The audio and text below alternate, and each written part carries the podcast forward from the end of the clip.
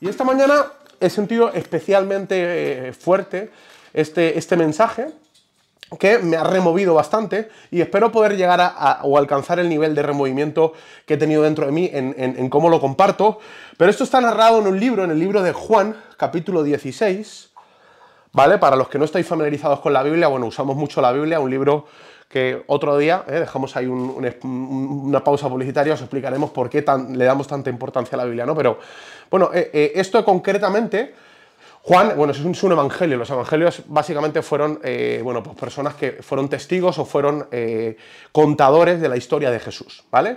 Entonces, Juan 16, ya han pasado 16 capítulos, de hecho, por hacer contexto, es justo el periodo donde Jesús va a ir a sus últimos días. Es decir, Jesús ha estado 33 años en la tierra, 30 un poquito desconocidos, 3 ejecutivos trabajando con gente, dejando mensaje, ayudando, y de repente en este momento está casi como quien dice despidiéndose de sus discípulos. Este es el contexto, ¿vale? Va, a pasar todo lo que todos conocemos en la historia y, bueno, pues son sus últimas conversaciones, ¿vale? Entonces, eh, nos va a narrar una historia o una conversación que para mí es... O sea, es que palabra por palabra es, clave y eh, lo he llamado, este mensaje, creer en tiempos revueltos, ¿no? Hay gente que, que, le gusta amar en tiempos revueltos, ¿no? Yo, bueno, pues me parece bien amar en tiempos revueltos también, pero creo que eh, es interesante porque sabemos por el contexto que sí va a revolucionar el tiempo. Ahora, fíjate cómo Jesús les prepara el camino y qué aprendizaje les deja, ¿no? Que como digo, a mí me ha impactado mucho esta mañana. Juan 16, voy a leer solo dos versículos, del 31 al 33, ¿vale? Le están hablando los discípulos a Jesús y le dicen, ahora entendemos que sabes todas las cosas y no necesitas que nadie te pregunte. Por eso creemos que has salido de Dios. Y Jesús le respondió, ¿ahora creéis? He aquí la hora viene y ha venido ya en que seréis esparcidos cada uno por su lado y me dejaréis solo. Mas no estoy solo porque el Padre está conmigo. Estas cosas os he hablado para que en mí tengáis paz. En el mundo tendréis aflicción, pero confiad, yo he vencido al mundo. Como digo, o sea, los discípulos le están hablando a Jesús, pero ya llevan tres años trabajando con él. O sea, sus mentoreados, su equipo, no sé, no sé eh, eh, quién se conecta hoy, ¿no? Pero si tienes una empresa, si tienes una familia, si tienes gente con la que trabajas. Esta gente no era gente que acababa de aparecer en la vida de Jesús. De hecho, llevaban tres años viviendo cosas a lo bestia. Experiencias, viajes, situaciones, milagros, miedos, eh, sobrepasar dificultades, adversidades. Y, manda narices que, justo antes de que Jesús se, se vaya, o sea, casi despidiéndose, fíjate lo que dicen los discípulos. Ahora entendemos que sabes todas las cosas, casi porque Jesús era más amable que yo, ¿no? Pero a mí me daban ganas, perdón, de dejar la tabla y decirle a los discípulos, o sea, llevo tres años, macho, trabajando con vosotros, lo habéis visto todo, habéis visto cojos andar, habéis visto cosas sobrenaturales, habéis visto mensajes que hoy se estudian en el mundo de la comunicación, trascendentes, hablando de, forma filosófica, y, y, habéis tardado tres años en llegar a esta conclusión. Fíjate lo que le dicen, le dicen, ahora entendemos. Ahora entendemos que sabes todas estas cosas. Vaya genio los discípulos, ¿no? Ahora, aquí yo hago una reflexión y hacía una reflexión esta mañana, y es que, claro, ¿cuántas veces no habremos escuchado o cuántas veces no habremos pensado, ahora lo entiendo? ¿Os ha pasado esto alguna vez por la cabeza? A ver, chat. Ahora lo entiendo. Ahora, hay un versículo en la Biblia que me gusta mucho, que decía un sabio, decía Salomón, decía que la senda del justo es como, la aurora que va en aumento. Es que el entendimiento es progresivo. Probablemente a todos nos hubiera gustado, que, o a Jesús le hubiera gustado, o a los discípulos les hubiera gustado entender todo el primer día. Pero Tres años tuvieron que pasar estos tipos viendo de todo, escuchando de todo, y si el mejor comunicador de la historia necesitó tres años para que estos salvajes descerebrados lo entendieran, imagínate nosotros. O sea, básicamente están diciendo, ah, ahora entendemos todas estas cosas. 20 milagros después, 40 mensajes después, 700 millones de experiencias después de adversidades y de situaciones, ahora lo entendemos. Y me gusta porque Jesús va a darles una, va a ser una mezcla entre una caricia y un, y un guantazo, ¿no? Muy al estilo Jesús. Yo es que soy muy fan de Jesús, ¿no? Pero, claro, ahora lo entendemos. Después de tres años, bueno, perdón que diga esto, ¿no? Vamos a hablar de creer en tiempos revueltos, Pero antes de hablar de, creer, tengo que hablar de entender. Déjame decirte algo, una de las claves para poder creer en tiempos revueltos es entender en tiempos revueltos. Pero una de las claves para entender el entendimiento, valga la redundancia, es que tienes que entender que va a ser progresivo. Muchos de los que estáis aquí, muchos de los que estáis en casa, quizás dicen, ah, ahora lo entiendo. Es que ahora entiendo el propósito. Es que desde que he venido a The Cloud estoy empezando a entender un montón de cosas. Entiendo un montón de cosas de pasta, ¿no? Qué curioso, ¿no? Que cuanto más te expones al entendimiento, cuanto más te expones a la información, más te das cuenta que no tienes ni idea, ¿no? Totalmente. De hecho, un filósofo, bueno, un, gran autor escribió, solo sé que no sé nada. Hace, hace un, par de días hablábamos con un equipo de liderazgo y decíamos, a ver, es que, es que son matemáticas, tío. Cualquier persona que dice, no, es que yo no creo en Dios, yo solo creo en la ciencia, ¿no? Y decía, bueno, pues solo crees en la ciencia, ¿las matemáticas son una buena ciencia? ¿Os parece? A ver, os pregunto, ¿os parece una buena ciencia las matemáticas? No creo que las matemáticas sean acusadas de fe. ¿Sí o no? Bueno, pues si, si, las matemáticas son una buena ciencia y tú crees en la ciencia, la pregunta del millón es, ¿qué porcentaje matemático de información o de entendimiento que hay en el mundo tienes tú? Dios no existe. ¿Habéis escuchado eso alguna vez? Sí. Dios no existe, ¿sí o no? Sí. ¿Vale? ¿Por qué? Porque yo solo creo en la ciencia. Me encanta. Dios no existe, yo solo creo en la ciencia. Creemos en las matemáticas, ¿no? Sí. Vale, perfecto. ¿Qué porcentaje de la información mundial o del entendimiento mundial a nivel matemático tienes tú? cuántas cosas conoces? Pregunto. Muy poco, muy poca. Poco. ¿Cuántos idiomas hablas? ¿Todos? ¿Qué porcentaje de los idiomas hablas? ¿Un 1%? Ni el mío, dicen por aquí. Eso en idiomas, que son limitados. ¿Cuántos nombres hay en el mundo? ¿Cuántas historias hay en el mundo? ¿Qué, le está pasando a la gente esta mañana? ¿Qué porcentaje matemático de la información tienes? Pequeñito, ¿no? Ahora, una reflexión matemática para los, para los rayados como yo. Si lo que desconoces es infinitamente más grande que lo que conoces, ¿Pudiera ser estadísticamente que la existencia de Dios se te hubiera escapado? Pregunto. Ciencia, ¿eh? Estadística. Si tu cerebro puede almacenar una millonésima parte de la información mundial, puede ser que de todas las miles y millones de cosas matemáticas, matemáticamente que no tienes ni puñetera idea, se te hubiera escapado un montón de información para pegar esto. ¿Qué quiero decir con esto? Quiero decir que cuanto más te expones a la información y, reflexionas en cuántas cosas hay afuera, más te das cuenta que, necesitamos un viaje. Y diría más, es que nunca, nunca vamos a tener toda la información. Ni siquiera nuestro cerebro está capacitado para tener toda la información. Ahora bien, eso no significa que tú no puedas tener entendimiento. Tú vas a tener entendimiento, vas a comprender cosas, porque para eso, para eso estamos aquí. Ahora mismo, algunos habéis comprendido cómo entrar al Zoom, otros hemos comprendido cómo escribir unas palabras. Yo he comprendido cómo secarme el sudor. Yo no sé, tenemos ciertos entendimientos que nos permiten hacer ciertas cosas. Ahora, nuestro nivel de entendimiento, nuestros paradigmas, nuestra forma de ver el mundo, va a condicionar significativamente nuestra forma de vivir. ¿Estáis de acuerdo o no? Total. Decía un versículo en Romanos, cambia tu manera de pensar para que cambie tu manera de vivir. Hay gente que quiere que las cosas cambien en su vida y siempre buscan cosas externas para que cambie su vida. Si quieres cambios en tu vida, probablemente lo que tiene que cambiar es tu entendimiento. ¿Cómo creer en tiempos revueltos? Bueno, lo primero que quizá tienes que hacer es ampliar tu entendimiento. Ahora iba a, iba a venir un momento muy difícil, muy difícil para los discípulos.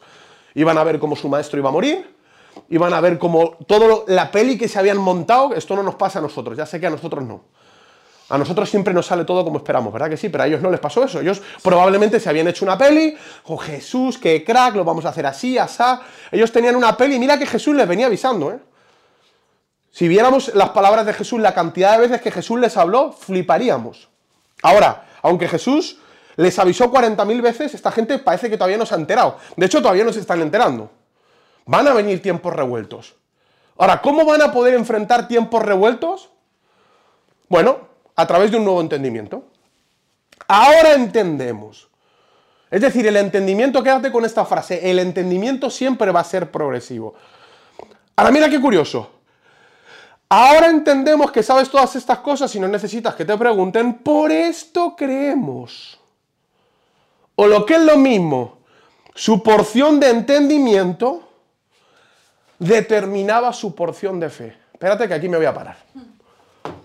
Hasta voy a beber agua para coger energía. Tu porción de entendimiento va a delimitar o va a detonar tu porción de fe. Es que yo no creo. ¿Cómo vas a creer si no entiendes nada? ¿Sí o no? Es que yo no creo que haciendo, voy a usar uno que me caiga a mí, que haciendo dieta y haciendo ejercicio puedo mejorar mi físico.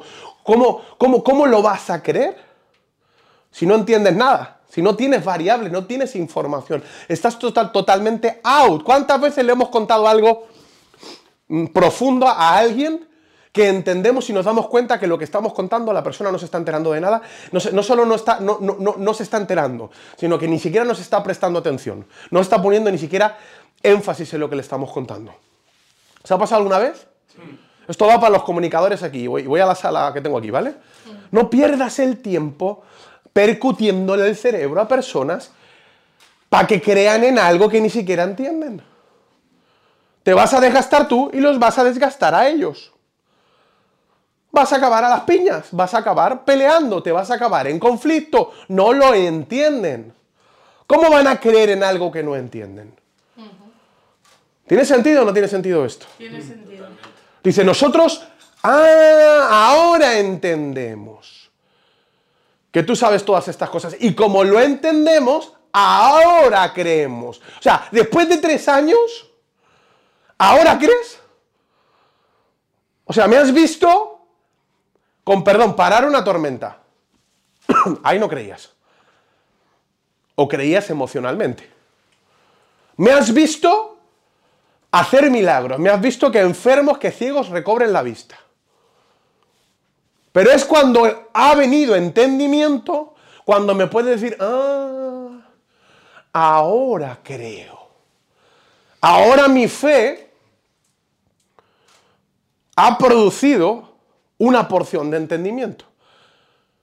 Y a la vez, ahora mi entendimiento ha producido una porción de fe. Esto es lo que están diciendo los discípulos. Estoy leyendo la Biblia, ¿eh? no, no lo estoy diciendo yo. Repito, va a haber muchas ocasiones en las que por falta de entendimiento las personas no van a creer ciertas cosas. Por falta de, entender ciertos aspectos, va, va a ocurrir que las personas van a desconectar de ciertas cosas. Yo no creo en el amor. ¿Habéis escuchado eso alguna vez? Sí, muchas. No me extraña que no creas en el amor. Porque lo único que entiendes del amor es lo que te enseñaron tus padres, lo que te enseñó tu exnovia o tu exnovio. Y yo quiero convencerte y hacerte creer que el amor es para toda la vida. Perdóname, no voy a convencerte, no voy a hacerte creer que el amor es para toda la vida. Lo que puedo empezar a hacer es generar contextos que te permitan entender cosas que no entendías. Y entiendas, ah, vale. A lo mejor no es que el amor no sea para toda la vida, es que mi padre era un capullo. Ah, es que mi madre era una capulla. O yo soy un capullo. O, ah. Y este entendimiento, a lo mejor, ah, a lo mejor ya entiendo qué fue lo que pasó. A lo mejor no es que el amor sea para todavía. Oye, si yo tengo amigos para toda la vida, porque se basa en lealtad, ¿por qué no puedo tener O sea, eh, el amor de mi padre es para toda la vida, el amor de la familia es para toda la vida, eh, mi amor con mis amigos es todo, o yo cambio de amigos. Yo lo digo con muchos empresarios amigos míos. No es que yo no creo en el amor para toda la vida. Digo, mm, no te asocies conmigo. Porque lo que me estás diciendo es que eventualmente, según ciertas circunstancias, tus intereses y los míos se van a separar.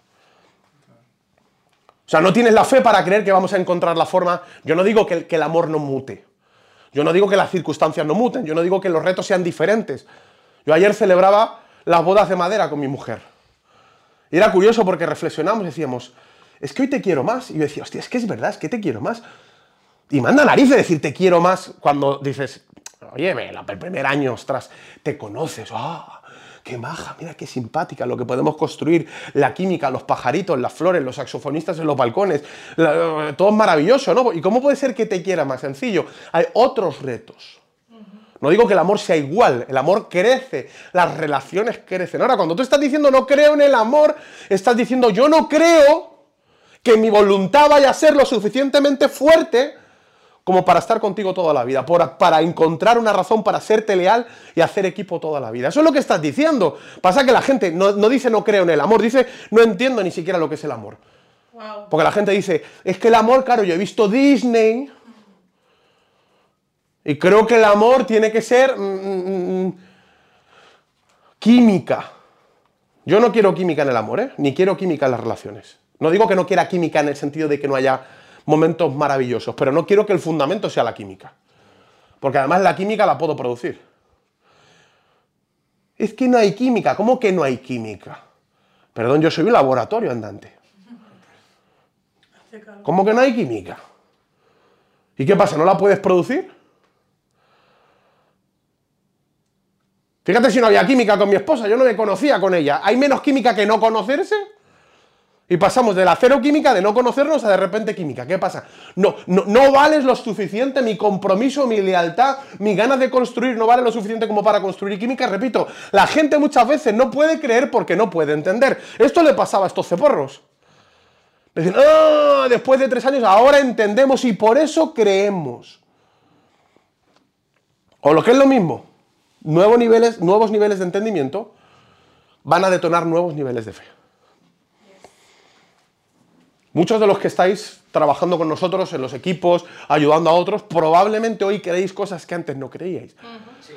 Por una sencilla razón, probablemente porque a lo mejor os habéis hecho reflexiones, preguntas que antes no os habíais hecho. Totalmente. ¿Por qué no tienes fe? Bueno, pues a lo mejor no tienes tanta fe porque no te has hecho las preguntas correctas en los contextos adecuados para producir entendimiento. ¿Por qué nos encanta de cloud? Porque nos encanta tirarte piezas de puzzle, nos encanta arrojarte preguntas complicadas, nos, nos encanta tirarte hipótesis significativas y que en tu casa, por eso decimos que la parte espiritual no solamente es algo místico, extraño, esotérico, inexplicable. A veces la parte espiritual es tan sencillo como conectar con lo invisible, con, Dios, con el Creador. Y una gran forma de detonar fe es traer entendimiento. Los que me conocen saben que yo no llego a Dios de una forma solamente experiencial.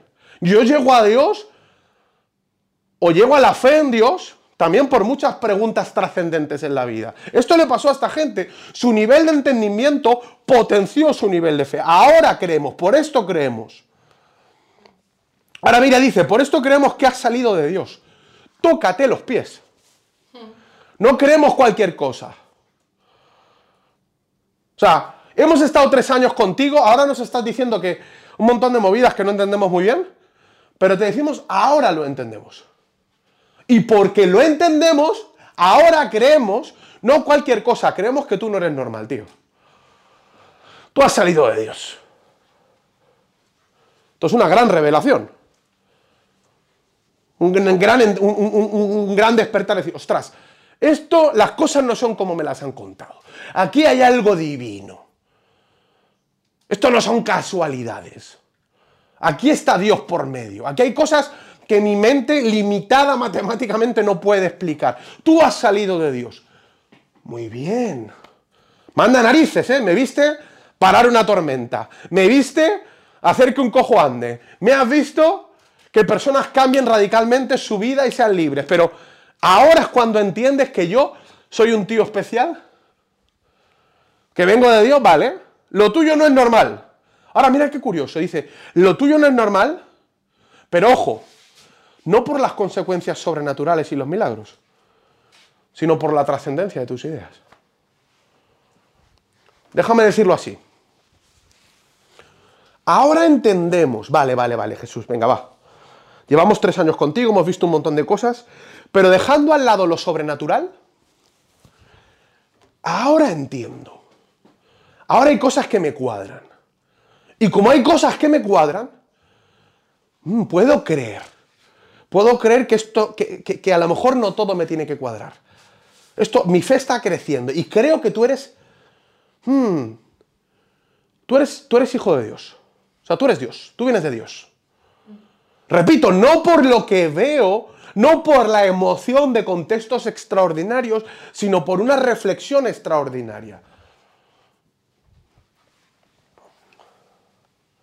Voy a decir esto. Las multitudes que seguían a Jesús, o las multitudes, se impresionan con la gloria. La semana pasada hablaba de que la gente siempre mira la gloria pero no conoce la historia, ¿no? Pero voy a decirlo así, las multitudes se impresionan con la gloria. Los discípulos disfrutan de la gloria, pero generan entendimiento en la historia. Y aquí en la sala no habéis puesto la cara que esperaba, pero no pasa nada. La gente le encanta el, morbazo, ¿no? ¡Ay, milagros! Ay, yo he venido de Cloud porque me han dicho que se hace más dinero, que los, que los, que los, que los negocios se, se extienden. Sí, sí. Eso es gloria, eso está muy bien. Pero esta gente había visto gloria durante tres años y ahora recién la gloria, el, ruido, todo lo emocional, todo lo bonito, dice, sí, sí, aquí se producen milagros, pero ¿por qué se producen milagros? Porque tú eres enviado de Dios. Ah, muy bien, qué listos sois. Ahora repito, hay gente que se mueve por la gloria y hay gente que aprende en la historia o que genera entendimiento en la historia. Ojo con los que generan entendimiento en la historia porque, la, porque pueden reproducir la gloria. Ah, tú eres tú, tú, tú, tú, no eres normal, Jesús. Tú, tú vienes de Dios. Ah. Ahora puedo creer. Antes no podía creer porque no entendía nada. Creía que Dios era lo que me había vendido la religión, creía que el amor era lo que me habían vendido mis padres, tenía un montón de paradigmas, una visión totalmente distorsionada, pero ahora que el entendimiento ha ido creciendo, estoy empezando a entender, puedo creer en ti y ahora por primera vez no necesito solamente fuegos artificiales. Ahora, mi entendimiento y mi fe van de la mano. Y tengo que decirte algo, cuando el entendimiento va acompañado de la fe, se produce revelación de propósito. ¿Y qué es esta frase? Oh, revelación de propósito, qué bonito suena, muy sencillo. De repente como que, hostia tú, para esto estoy en la tierra. Mucha gente vio milagros de Jesús. Mucha gente disfrutó de buenos contextos con Jesús, pero eso no les cambió la vida. Se llevaron una gran experiencia. Hay gente que con Dios se va a llevar una buena experiencia solamente. Estos discípulos no se quedaron en la multitud. Dijeron, espera, espera, espera, espera, espera. Ahora entendemos. ¿Y por qué entendemos? Creemos, pero no creemos cualquier cosa. Creemos que, o sea, que, ¿tú, eres, tú eres Dios. ¿Hay algo divino? Mi mente me está llevando a la fe. ¿Cómo puede ser? Yo siempre lo digo, esto, esto es espectacular. La gente cree que, el cerebro y la fe están totalmente desvinculados. Nada más lejos de la realidad. Las personas más mentales del mundo, yo me considero una persona bastante racional y bastante mental, llegamos a la conclusión de que nuestra mente no lo puede entender todo y que a través de nuestra mente no podemos avanzar. Porque si yo avanzara en base a mi mente, yo analizara las estadísticas de los negocios que se caen, de los matrimonios que se caen, de las personas que se mueren, de las enfermedades que nacen, de la depresión como crece, lo mejor que puedo hacer racionalmente es pegarme un tiro. Si yo me hubiera movido solo en base a estadísticas y no en base a fe, no, hubiera celebrado ayer mi boda de madera.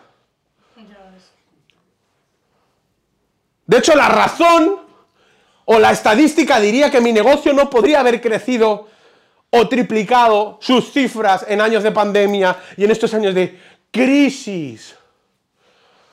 Las grandes historias, los grandes logros de la historia son fruto de la fe. De hecho, la, ciencia le decía a Thomas Alva Edison que no se podía iluminar de ninguna forma. Pero Thomas Alva Edison, desde lo invisible, dice, oye, puede ser que en lo que no conozco yo pueda traer algún recurso a lo que conozco, puede ser en que, eh, que, en lo que no se ve todavía o lo que no se conoce todavía hay algún recurso que yo pueda traer a lo visible.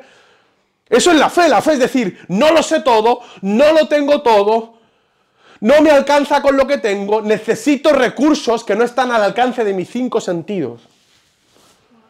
Quiero conectar con Dios Y puedo traer cosas desde lo invisible. Esto es lo que le está pasando a esta gente. Está diciendo, vale, vale, vale, ya hemos visto milagros, pero ahora entendemos por qué hay milagros. Hostia, tú, es que, es que es diferente ver milagros que saber cómo se producen los milagros.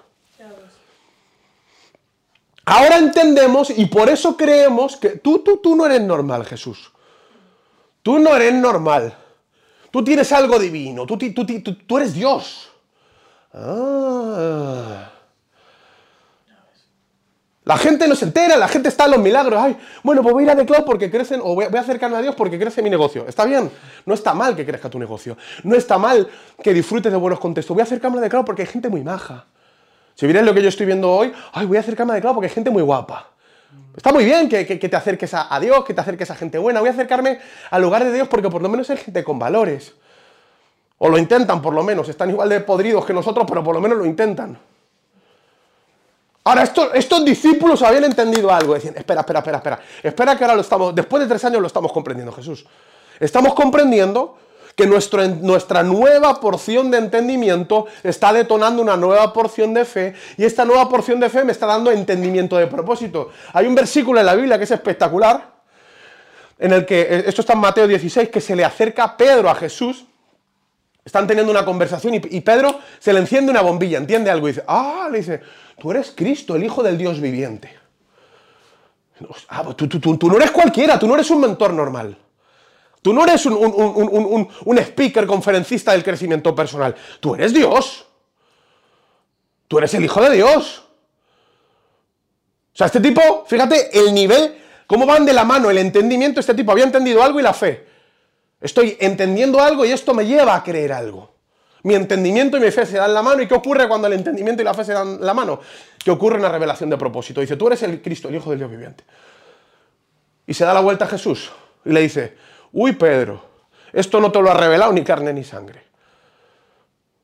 Suena raro, pero básicamente lo que le está diciendo Jesús es, esto que te acaba de pasar, esto no es humano. Aquí a ti se te ha encendido una bombilla en lo invisible. Y de hecho te digo algo, sobre esta revelación, sobre esto que acabas de entender, yo voy a edificar mi iglesia. Una palabra que, produce retintivo, iglesia. No iglesia como nos la cuentan hoy. He tenido varios debates esta semana del tema de la iglesia. Iglesia bajo el paradigma de la eclesía. De hecho, para los de la sala, luego si no lo, editamos, os he hecho os he puesto unas imágenes. Cuando Jesús dijo iglesia, se refería a esto. Esto es la imagen que tenía en aquel momento iglesia, porque la palabra iglesia no tenía que ver con nada religioso, de hecho con nada que ver con lo que tiene que ver hoy. La eclesía, esto era una asamblea de ciudadanos libres que se iban fuera en Grecia y hablaban de, política, hablaban de, negocios, hablaban de cosas ejecutivas. Cuando Jesús utilizó una palabra griega se refería a esto. Eclesía. No a esto, ni tampoco a esto. A esto. ¿Qué le ocurre a, Pedro? Cuando Pedro dice, oye, oye, oye, lo tuyo, lo tuyo es muy gordo, Jesús.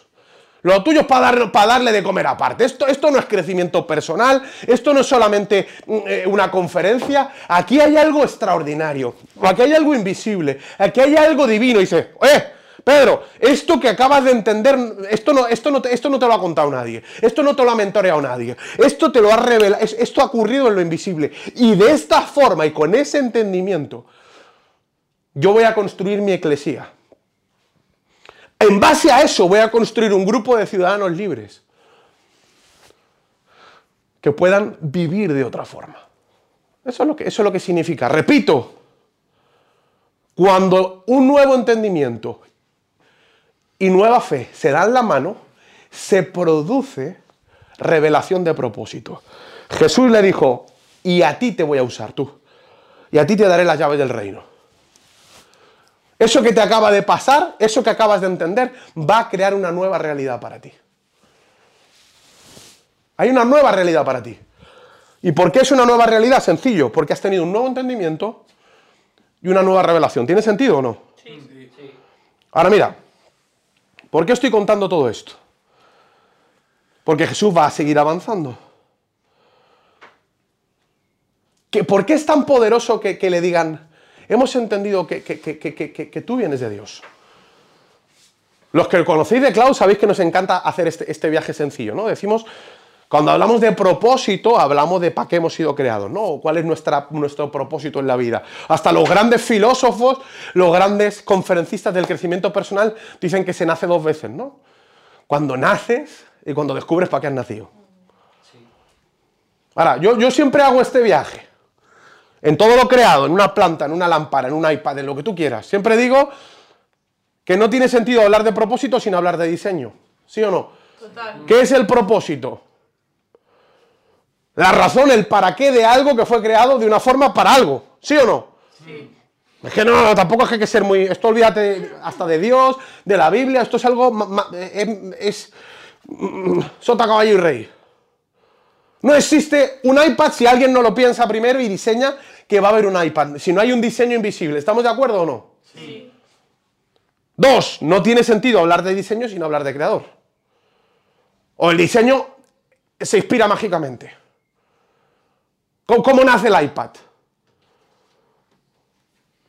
De forma accidental, carambolesca, de repente se pega, se funde el, cristal y se pega de cierta forma, de tal forma que, oye tú, macho, y la manzana de Apple es, es, una casualidad. En, en 150 mil trillones de, realidades hay una realidad en la que la manzana se forma justo cuando se ha fundido el cristal, con chips dentro que tienen un sistema operativo. Ha sido todo una casualidad, ha sido un asteroide que ha caído sobre el, sobre el iPad, lo ha reventado y lo ha formado. Claro que sí. No tendría sentido decir eso, ¿no? Todo lo creado rinde o se rinde a un diseño. O lo que es lo mismo, no tiene sentido hablar de propósito sin hablar de diseño. No tiene sentido hablar de diseño sin hablar de creador. Ahora mira qué potente esto. Y sí tiene sentido que si el propósito o que se expanda el propósito cuando estamos cerca del creador. ¿Sí o no? ¿Por qué digo que cuando el entendimiento y la fe se dan la mano, nace revelación de propósito? ¿Por qué le diría Jesús a Pedro, esto que te acaba de pasar es lo eh, eh, acaba de cambiar tu vida. Muy sencillo. Porque cuando tú entiendes, ¿qué estaba diciendo Pedro? Pedro estaba diciendo, espera, espera, espera, espera, espera. Que tú no eres un mentor. Que tú, que tú, que tú eres el hijo, que tú eres Dios. Es decir, no solo, no solo hay un Dios, sino que además está interesado en conectar conmigo. Está interesado en, o sea, está variable en la hostia. Esto no es el universo flotando sin intención, no, no, no, esto es la intencionalidad de un Dios que quiere hablar conmigo. Espera, espera un momento, porque este entendimiento, aquí hay un matiz. Yo estoy entendiendo algo que se me había escapado. Que esto no es una energía flotante, eh, eh, no, no, tú, aquí hay una intención, ¿eh? Si tú eres Jesús, si tú eres Dios, si tú has estado hablando conmigo, hay una intención de que yo crezca. Repito, no existe propósito si no hay diseño. No existe diseño si no hay creador.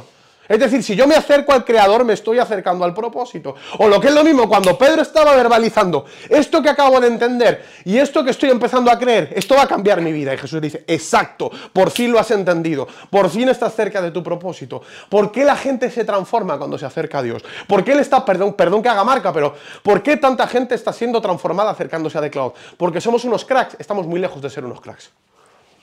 Demasiado tenemos con, con lograr lo que estamos logrando nosotros personalmente. ¿Por qué la gente se está transformando? Muy sencilla, porque contextos como este están generando nuevos niveles de entendimiento. Y esos nuevos niveles de entendimiento, al igual que le pasó a los discípulos, dije, eh, ahora entendemos y por eso podemos creer. Nuevos niveles de entendimiento están trayendo nuevos niveles de fe, pero es que esa fe además no es una fe cualquiera, es una fe conectada con el Creador. Y si conecta con el Creador, automáticamente empieza un círculo virtuoso, que es el círculo del propósito. Qué potente estas palabras de Jesús, ¿no? Ahora, esto solamente es el contexto. Todo esto que Jesús está diciendo es solamente el contexto para decir cómo creer en tiempos revueltos. Ahora mira, bajo este contexto, fíjate lo que sigue diciendo.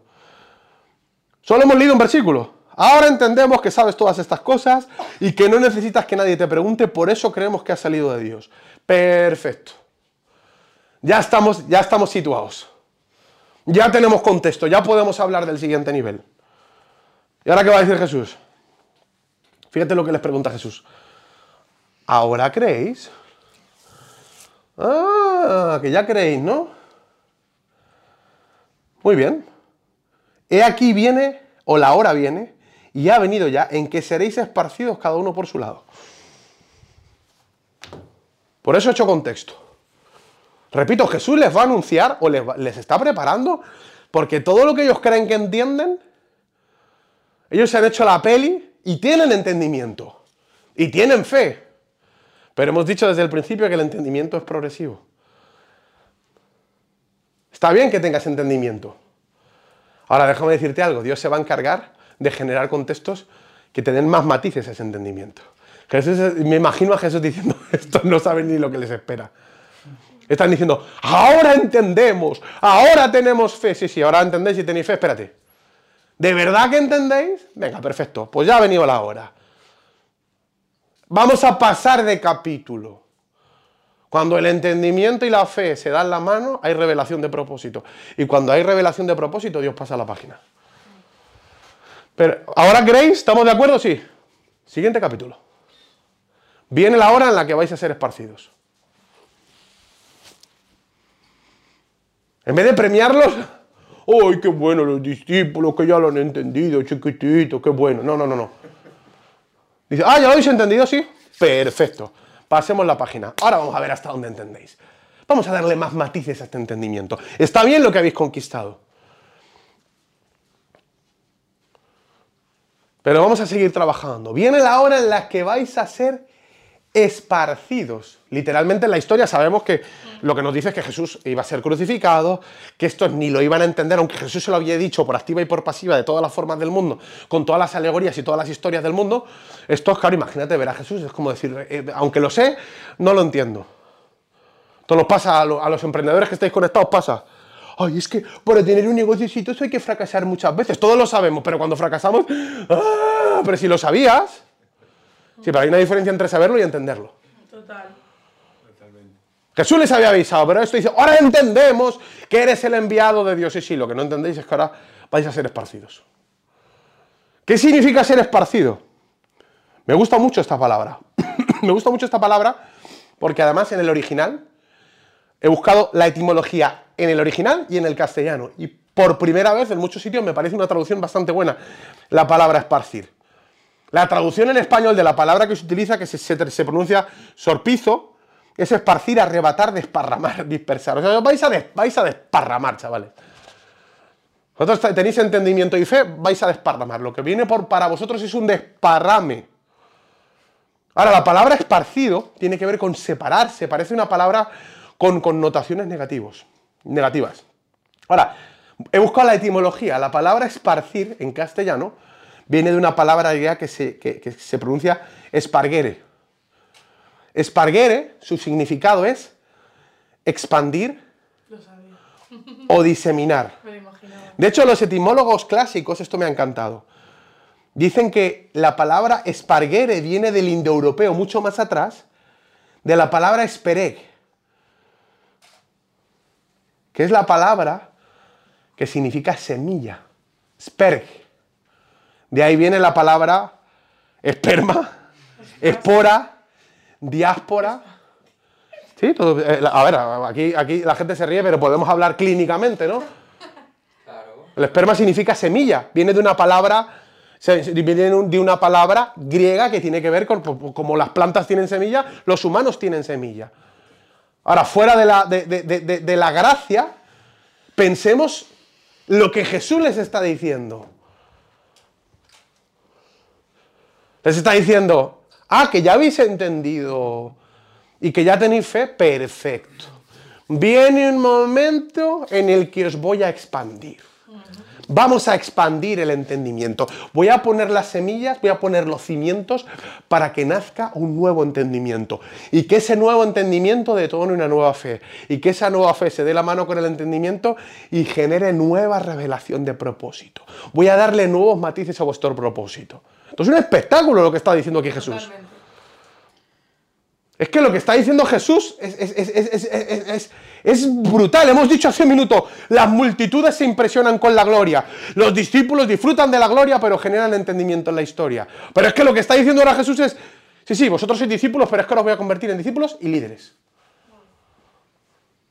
Porque si las multitudes se quedan con la, con la, con la gloria, los discípulos quieren la gloria más la historia, los líderes están listos para expandir sus historias y producir nuevos entendimientos que detonen nuevos niveles de gloria y revelación de propósito. O lo que es lo mismo. Hay gente que se queda con la gloria, hay gente que dice, yo quiero la gloria, pero quiero entender la historia. Y dice la gente, ahí hay otros que dicen, vale, ya tengo la gloria, ya tengo la historia, quiero nuevas historias. Porque nuevas historias me dan nuevos entendimientos que me dan nuevas formas de gloria. La gloria pasada no me sacia, quiero más. No me sirve lo que he visto hasta ahora. Lo que he visto hasta ahora, muy bien. Lo que he entendido hasta ahora ya ya me da un alcance de visión de propósito. Pero si yo quiero más propósito, voy a necesitar ser liderado. Y Jesús les está diciendo, vais a ser esparcidos. Y no está mal que la palabra suene un poquito fuerte. Esparcidos, separados. Luego va a hablar de aflicción. No va a ser fácil. Nacer no es fácil. Crecer no es fácil. Repito, la gente quiere la gloria, pero no conoce la historia. Vas a tener que contar historias. De hecho, esta gente, fíjate si tiene historias. Todo el Nuevo Testamento habla de historias de que esta gente los persiguieron, pasaron un montón de circunstancias, de dificultades. ¿Por qué? Porque habían entendido y ese entendimiento había detonado nueva fe y juntos habían generado propósito y se lo habían verbalizado a Jesús y le dijo, perfecto, vamos al siguiente capítulo. Dios había pasado la página y dijo, voy a revolverlo todo. Os voy a enseñar cómo creer en tiempos revueltos. Ahora mira. Espera que esto no acaba aquí. Seréis esparcidos y me dejaréis solo. Esto me encanta. Mas no estoy solo, porque el Padre está conmigo. Estas cosas os he hablado para que tengáis paz. Y la pregunta del millón es, ¿por qué le dice esto a Jesús? ¿Qué creéis, chat? A ver, me gustaría verlo. Me voy a acercar al chat para verlo. ¿Por qué creéis que Jesús les dice esto?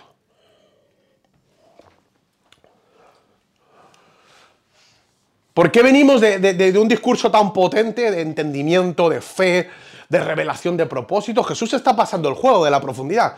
En un versículo, Jesús está enseñando el círculo virtuoso de cómo construir nuevos paradigmas, nuevas historias, nueva gloria. Esto, esto podría ser la fórmula de la gloria.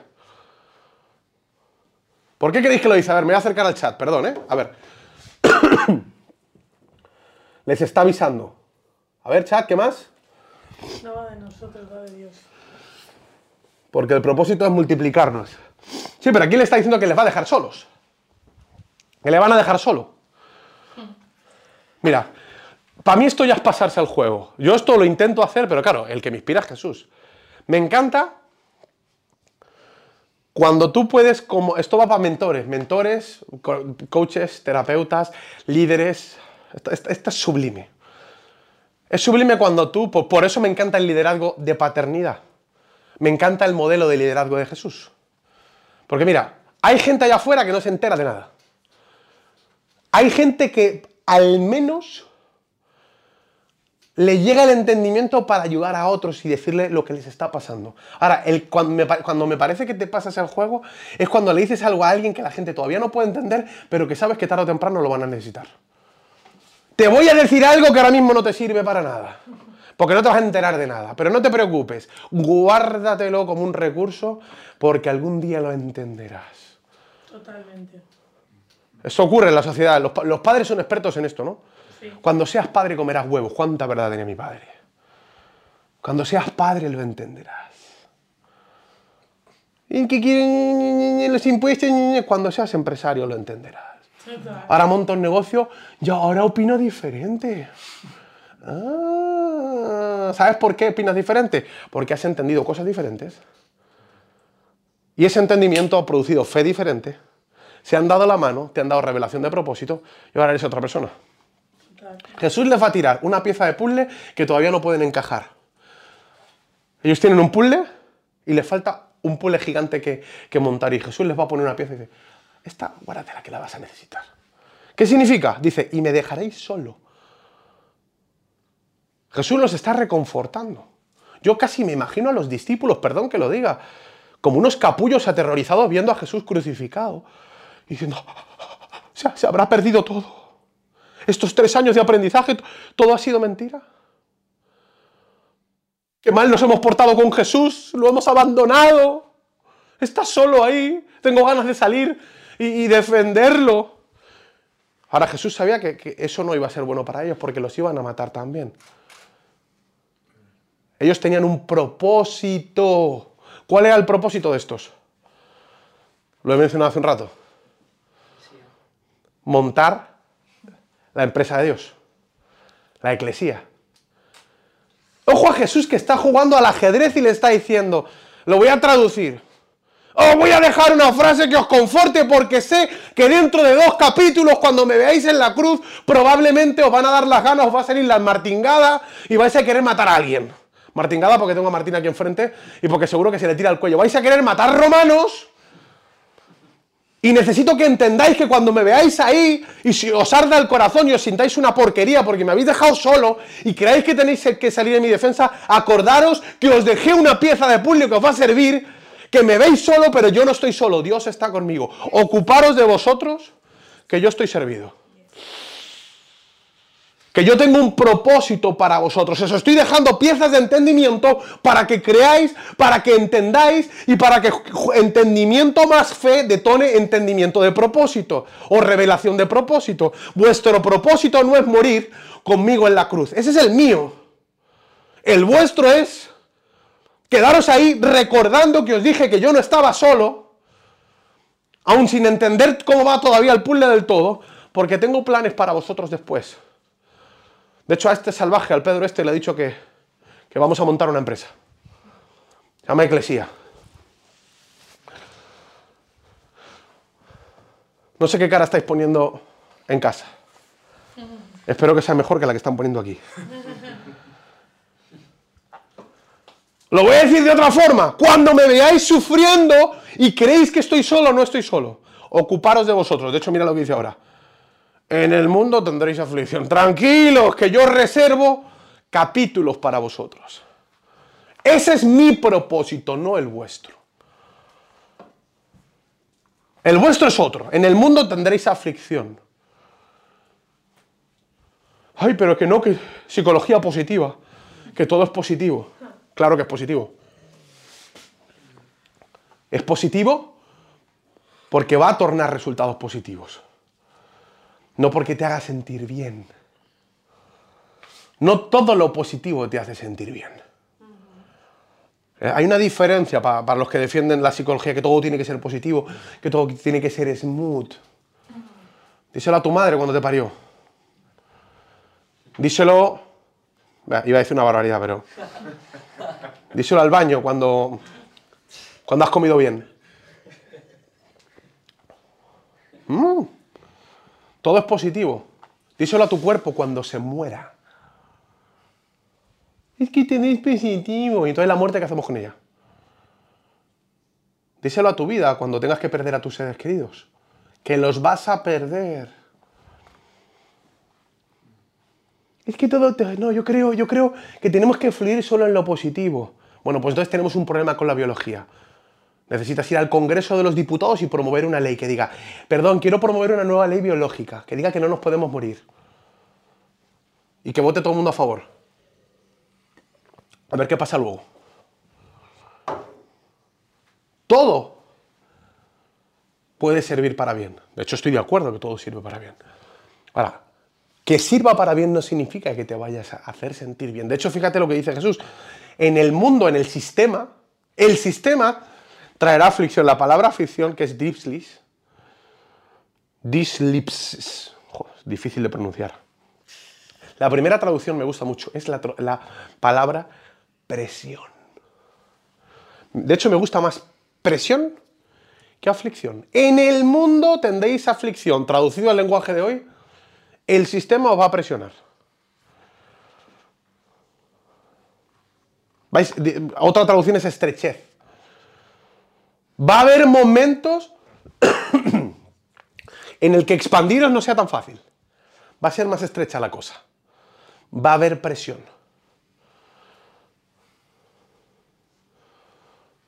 No os preocupéis por mí, yo no estoy solo. Ocuparos de vosotros que el sistema os va a presionar. ¿Habéis dicho que entendéis? ¿Y que ahora creéis? Perfecto. La hora ha llegado. Ha llegado una hora para poner nuevas piezas del puzzle.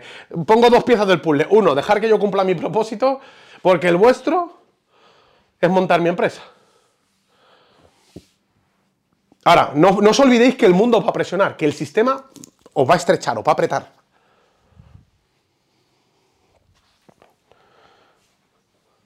Pero confiad. La traducción literal es tener ánimo.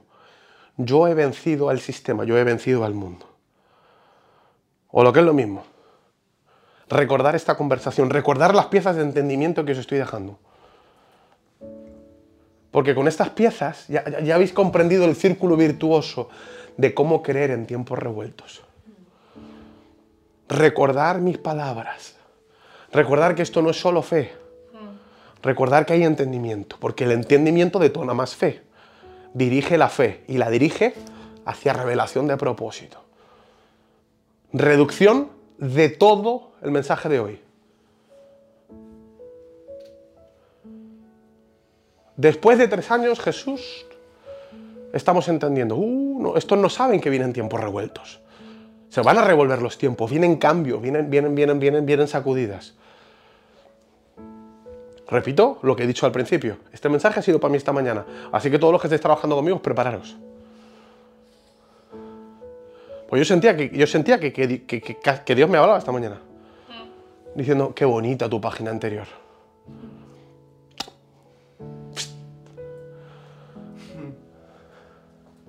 Vienen tiempos revueltos.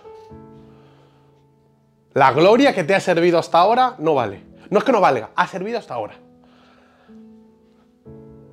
Pero si quieres ver más propósito, necesitas nuevas historias. Nuevas historias que, inspiren nuevos entendimientos, que inspiren nuevas glorias. Esto le pasó a los discípulos.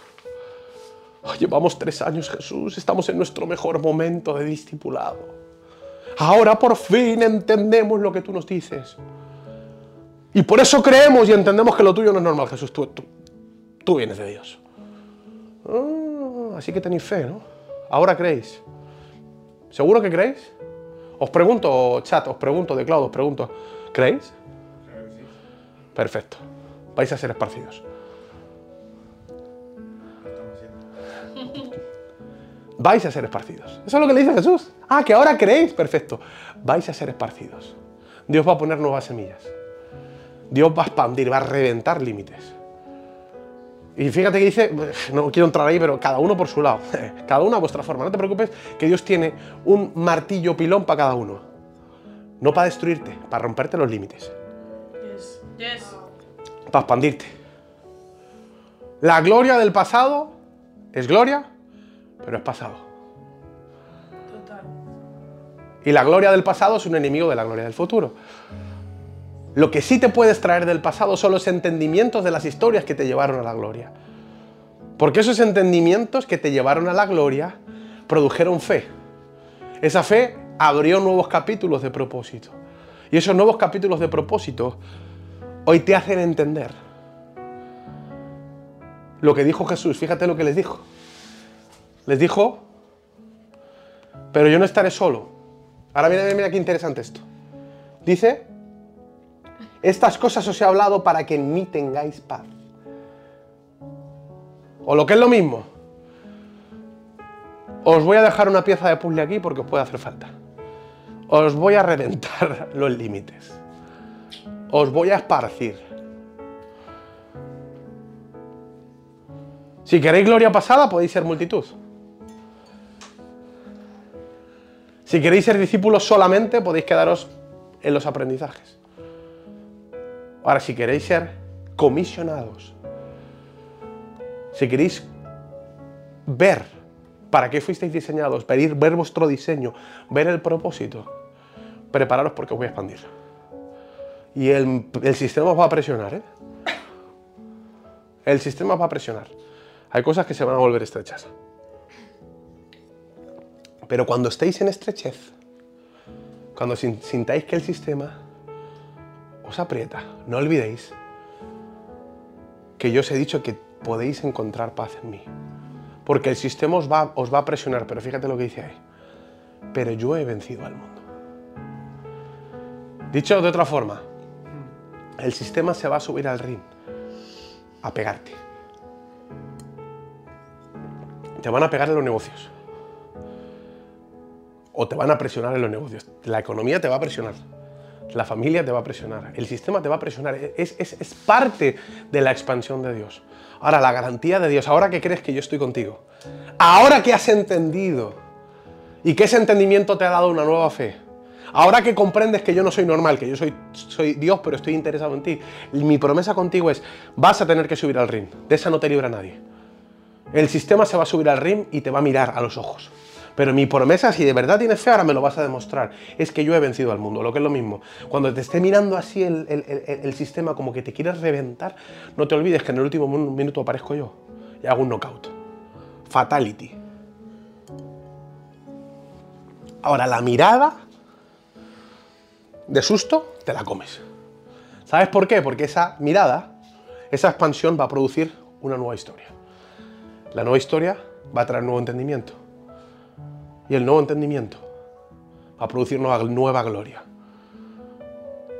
Y este círculo virtuoso hará que tu ángulo de propósito se vaya abriendo, abriendo, abriendo, abriendo, abriendo, abriendo, abriendo, abriendo. Y las batallas del mañana sean más épicas que las del ayer.